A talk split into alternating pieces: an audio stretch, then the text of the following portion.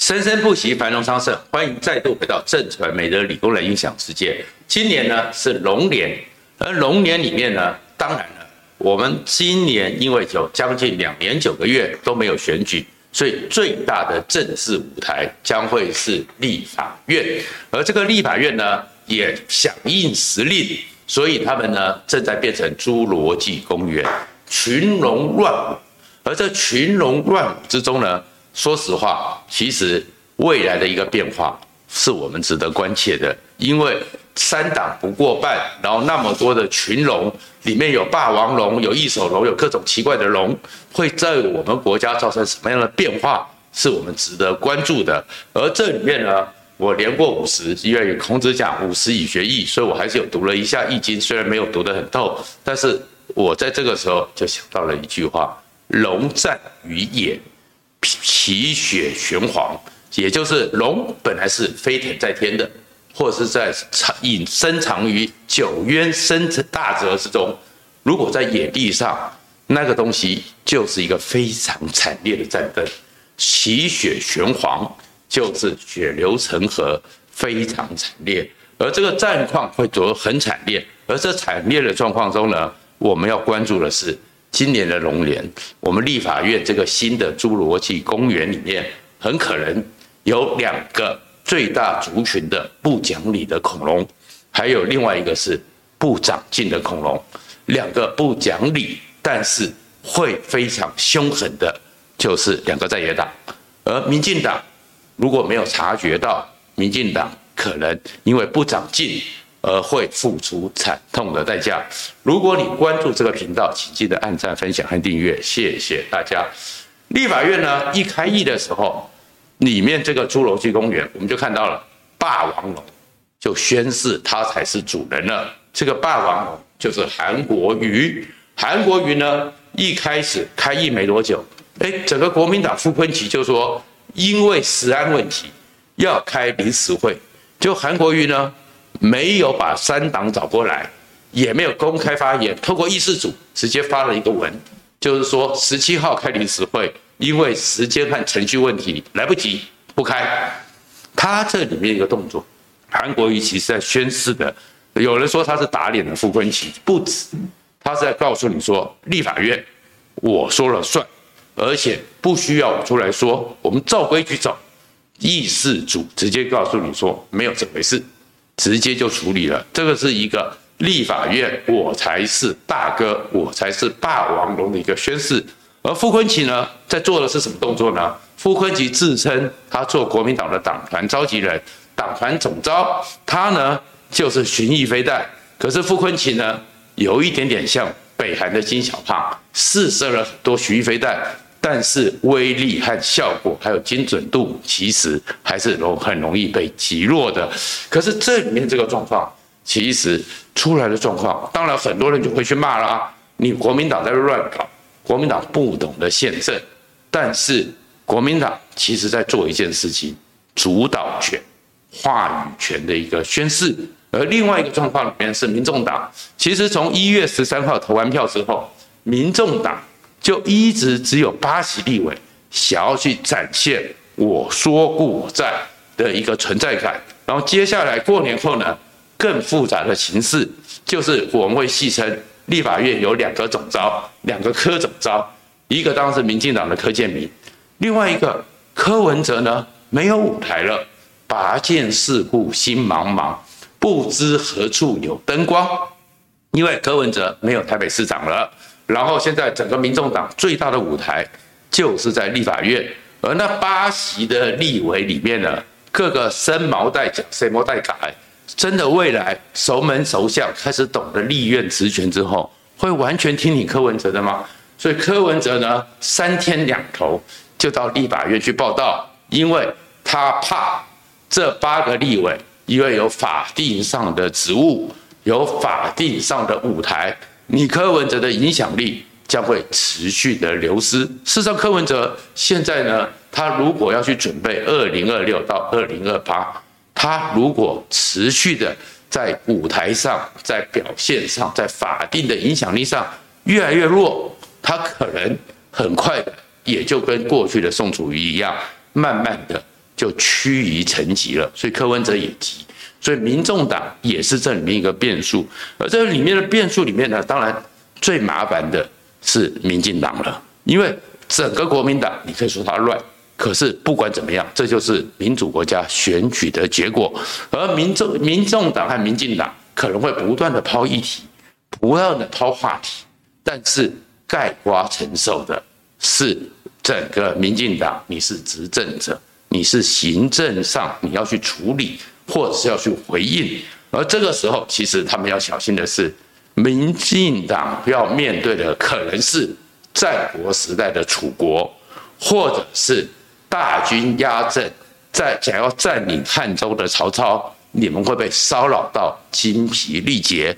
大战国时代呢，春秋时代呢，我们知道晋文公晋国就是春秋五霸之一。然后后来是有个楚庄王，而整个春秋到战国的时候，整个当时数百年间一个争霸的主轴就是晋楚相争。可是后来的赵甲、赵盾他们这个家族很厉害，掌控晋国的执政权之后，把他们的军队分成六师，六个小部队，六个小部队。持续的、不定期的，就是一个小部队去侵扰一下楚国的边境。那楚国呢，面对这样的一个境地，所以立刻全军出动，然后再过来发现，那晋军就退了。但是另外一边，可能西边又来一个侵扰，又全军出动，最后整个楚国后面就弱了。弱下来是为什么？因为精疲力竭，所以精疲力竭不断的在动员之下。最后，整个气就弱了，资源就耗尽了，然后就疲惫了。疲惫之后，才被吴王夫差，最后还越王勾践趁虚而入。所以到《三国演义》里面，曹操大军，结果诸葛亮就要派派赵云呢，在周围山头山里面多带旌旗、锣鼓，半夜的时候。就突然噼啪啪啪吵一声，吵一声之后又没有进攻，但是整个曹军惊恐，惊恐之后半夜就起来，然后又没有事，又半夜起来又没事，最后曹操受不了，想要退兵，才有了杨修的那一个何不激热的故事。所以这里面就是目前民进党要去面对的，整个国民党和民众党，我们可以骂他，我们可以说什么不懂得宪政规矩，怎么在捣乱。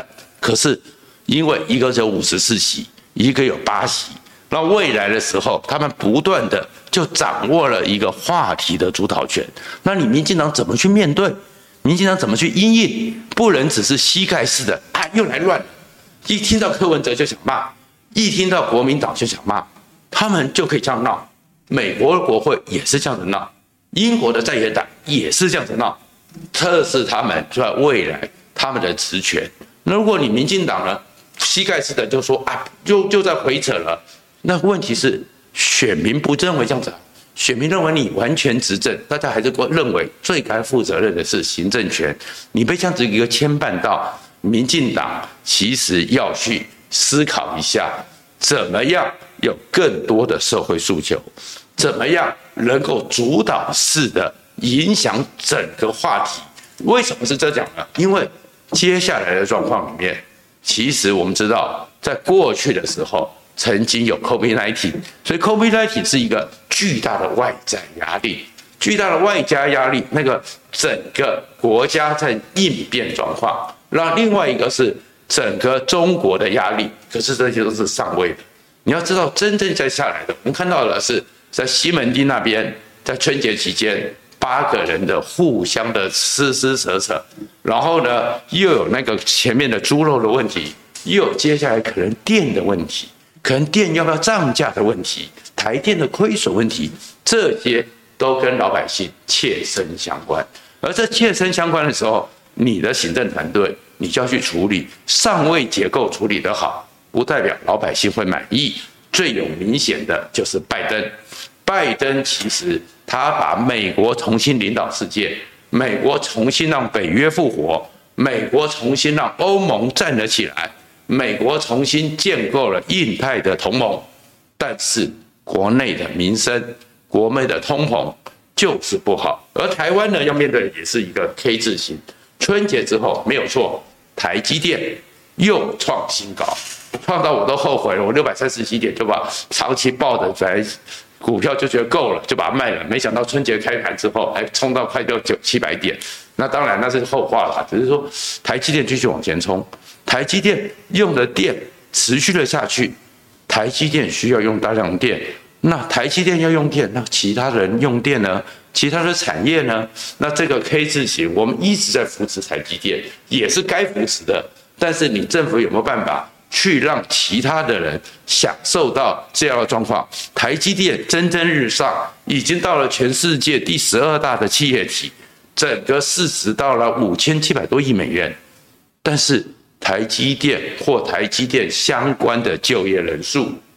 加起来就是几十万，那其他一千多万的劳工，一千多万的传统产业，机械业、化工业、纺织业，怎么样能够政府设计一个重新分配的机制，让台积电的获利，台积电所赚到的钱有方法，全民也可以共享，不然就是一方面越冲越高，那一方面呢嗷嗷待哺，而且电的问题呢，我们当然知道台积电太重要了。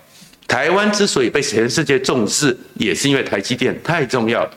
可是，你台湾的电，台湾的人员本身有没有一个成长局限性？那我们知当然知道，台电很努力，很努力的是在中科、南科，还有呢竹科的话，重新做输配电线，让整个这个核心中的产业，他们的电是稳定的。但是，这不是变成种姓制度吗？电的种姓制度。所有最稳定的电，所有发出来的电，台积电优先。那其他的呢？我们现在台积电因为全世界的需求，台湾有的绿人，那种 quota 也是台积电优先。那其他人怎么办？这个就是赖清德你这个政府要去面对的。因为而这个状况呢，对于在野党来讲，他们可以不讲理，他们只要抓到一个特案，抓到一个个案，某一家某一个产业嗷嗷待哺，然后你政府没有能力解决。你政府呢，没有能力处理，他们作为在野党，就开始像现在一样，一下子给你国会特工组，一下子说二十号、六号就要开议，一下子又十七号要开理事会，不断的喧闹，就好像是当年的赵家赵晋国的赵家，或者是三国时代的赵子龙，不断的喧闹，你民进党该怎么办？所以，民进党其实现在要面对的状况很复杂，很复杂，不是去骂说啊你不懂宪法，不懂宪法又怎么样？你就是要解决问题。而且，民进党另外一个更麻烦的问题是，整个赖清德，你五二零，你的内阁真的准备好了吗？你真的有一个让人家觉得可以信赖、可以放心的团队吗？赖清德是一个非常勤奋的人。非常勤奋，也几乎是一个事必躬亲的人。可是，你身为一个总统，五二零之后最上位的结构，两岸的关系、台美的关系、台湾跟美国的二十一世纪经贸倡议，都是要处理的。可是内政问题，你也需要一个强而有力的执行长，你找得到吗？其实我们看到，从赖清德当选之后，行政院长真的组得出来吗？一定可以组的。但是这个内阁是一个大家认为可以完全信赖的内阁吗？那是一回事。有官做，一定有人想做。可是是不是合适的人？是不是可以带兵打仗，让你赖清德不用这个内外什么东西都要管？那才是个大问题。那目前点名的有郑文灿、有卓荣泰、有林佳龙、有潘孟安、有郑丽君、有朱敬一，甚至沈荣钦。真的，这些人，民进党，你拿得出来吗？你这些人能够去面对一个随时跟你捣蛋的一个新侏罗纪公园立法院吗？那么多的群龙乱舞，你怎么办？那郑文灿大概目前阶段里面，加上他的英系，加上一些桃园的全败，郑文灿大概跟行政院长目前是几率比较低的。卓荣泰呢？号称是民进党他们这个野百合学运时代的大师兄，而卓荣泰呢，最早是跟着谢长廷，然后呢，后来是当过秘书长，但是卓荣泰没有当过主管管，没有当过主专管，你有办法？你一个幕僚能够去整个行政院这么庞大的机器，你没有部会经验，你虽然有当过秘书长，但是那是幕僚，你有办法处理吗？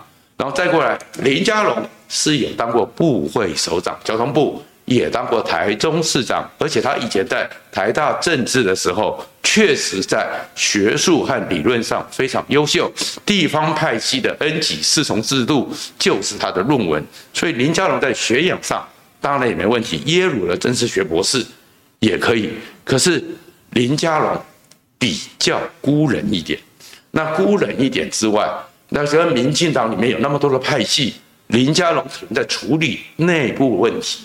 内部的民进党可能就也很辛苦了，然后再过来呢，郑丽君，郑丽君是叫做学运时候野百合之花，当时他也是有绝食，然后去了法国读书，他对文化事业很有兴趣，可是他的历练足以去控制整个行政上的一个运作吗？这也是一个难题。所以这样一个难题之下，郑丽君就当过法务部文化部长而已。我们也知道，整个国家还有国防、外交、军事、经济、财政、内政、交通、劳工、卫环，这么多的问题，这么多的部会，你 hold 得住吗？然后有人就讲说，朱敬一，因为朱敬一是在整个赖清德的政见里面是一个政策小组的一个重要的核心人物，他也当过政务委员。不过呢，朱敬一呢，我也认识他很久，他确实很有才华，但是很可能是比较特立独行一点。然后呢，是过去的时候文笔很好，文采很好，可是可能就是一个因为学者专家比较是一个人在做研究，然后能不能有团队合作有大问题。那有人就想到了，那找一个资深的官员。沈荣金好了，因为沈荣金也当过行政院副院长嘛，在口罩的时候，口罩国家队，而沈荣金呢是整个技职出身，他确确实实对于某一个特定的生产线非常了解。可是接下来是整个行政院的运作，整个工业体系，沈荣金没有问题，应该没问题。可是经济部光经济部而已，还有个国贸体系。国际贸易体系，你沈荣金 hold 得住吗？你沈荣金有办法吗？所以其实我在提这么多的时候，就是这个过年之后，民进党还是拼命的天天骂国民党，也骂得很有道理，也可以天天的看到柯文哲就火气上涌，非要骂柯文哲也对，但是不要忘了，这个群龙乱舞，立法院就是一个侏罗纪，而这侏罗纪里面这么多的恐龙。而这么多的恐龙又那么凶又那么狠的时候，如果你不是有一个非常好的整个的一个 team 一个管理的团队，你只会被这些恐龙给吞噬。所以新的龙年来了，龙战于野，其血玄黄。其实这次赖清德真的要非常小心。他当然现在还在卸票之旅，但是我会觉得赖清德你也当选了，卸票也够了。选举完毕就要忘了选举。二零二八，你当然应该想要竞选连任，可是你的竞选连任的一个基础是你组织好一个好的管理团队。十二月已经过了，快要结一半了。三月、四月、五月，四月多，你的团队就要出来了。谢票、拜票、发红包、签春联都该结束了，好好的静下心来，拿出一个。让大家觉得耳目一新，可以对付立法院恐龙的一个行政团队，才是当务之急。谢谢大家。